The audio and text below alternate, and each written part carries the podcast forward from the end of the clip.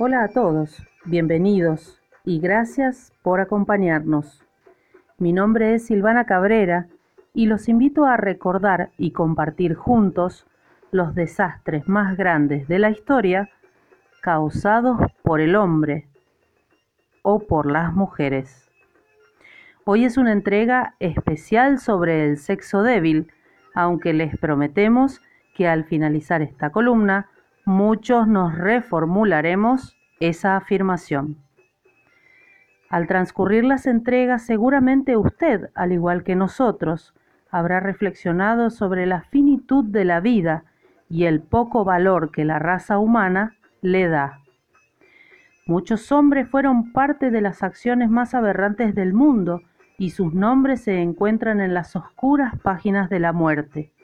Hoy, en el siglo XXI, la mujer empoderada gana espacios y el terrorismo no es la excepción.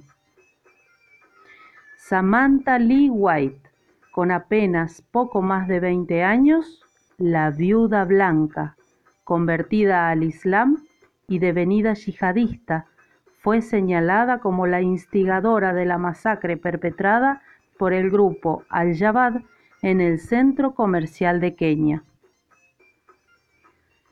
La especulación ha sido alimentada por el ministro de Relaciones Exteriores de Kenia, quien dijo que uno de los militantes del grupo Al-Jabad con sede en Somalia era una mujer británica, y las sospechas aumentaron cuando la Agencia Internacional contra el Crimen, Interpol, emitió un aviso de personas buscadas para su arresto. El ataque al centro comercial duró casi 48 horas y fue planeado por Lee White minuciosamente para atacar y asesinar personas de muchas nacionalidades. Así fue que perdieron la vida personas procedentes de Inglaterra, Perú, Reino Unido, Australia, Nueva Zelanda, Estados Unidos, Canadá, Francia, China, India, Ghana y los Países Bajos, además de Kenia. La peculiaridad del ataque era que debía evitarse lastimar musulmanes. Para ello, Samantha tenía un plan también. Para distinguir a los musulmanes de los que no lo eran, obligaba a las personas a recitar suras del Corán, procediendo a asesinar a aquellos que mostraban desconocimiento. Le White, de 29 años, fue puesta en el centro de atención por primera vez después de los atentados del 7 de julio de 2005 en Londres. Fue la viuda del terrorista Germain Lindsay, quien mató a 26 personas cuando hizo estallar un tren del metro de la línea Piccadilly. El aviso dice que Samantha es buscada por cargos de posesión de explosivos y conspiración para cometer delitos graves. Después de los ataques, Samantha declaró y condenó las acciones de su marido como abominables y dijo que los viajes a mezquitas radicales habían envenenado su mente. La forma en que esta gente pudo haberlo convertido y envenenado su mente es terrible. Era un hombre inocente, ingenuo, sencillo. Supongo que debe haber sido el candidato ideal. No mucho después desapareció y al tiempo se perpetraba el atentado al centro comercial. El ministro de Relaciones Exteriores de Kenia aseguraba hubo una mujer británica involucrada que había hecho esto muchas veces antes. Existe una gran posibilidad de que sea Samantha Lee White. Un testigo y cercano del entorno aseguró, la conocí cuando era una niña, dijo. Era muy inocente, carecía de confianza en sí misma, tímida y muy fácil de tratar. Era una seguidora, nunca una líder.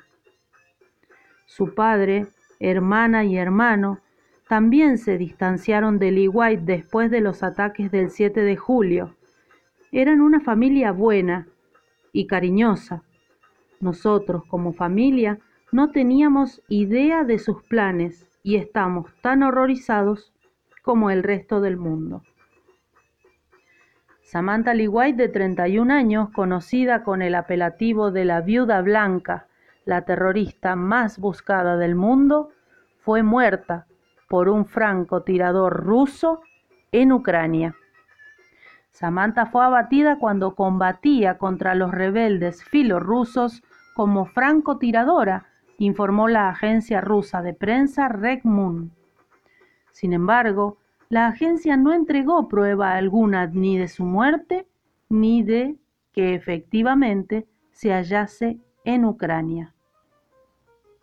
Pesa ahora sobre el francotirador ruso que mató a la terrorista británica una recompensa de un millón de dólares. Pero ¿quién pagaría por su muerte? Fuentes keniatas desmienten la muerte de la viuda blanca y afirman que vive en Somalia, intensamente buscada por la Interpol y estaría casada y tendría dos hijos. Estimamos que actualmente tenemos un perfil bastante acertado de la vida y ubicación de Lee White. Ella ha sido relacionada con otros yihadistas sospechosos en el pasado, pero ahora sabemos que tiene un matrimonio estable, con quien tiene dos hijos, señalaron fuentes policiales. Los oficiales de inteligencia llevarían cerca de cuatro años siguiendo a Lee White y su marido y tienen claro que vive bajo la protección de una comunidad en extremo peligrosa. Al amigo cerca y al enemigo más cerca, decía el refrán. Hasta aquí fue otra en la columna que recorre los peores desastres del mundo llevados a cabo por el hombre. Soy Silvana Cabrera, gracias por acompañarnos y la invitación está cursada. Será hasta nuestro próximo encuentro.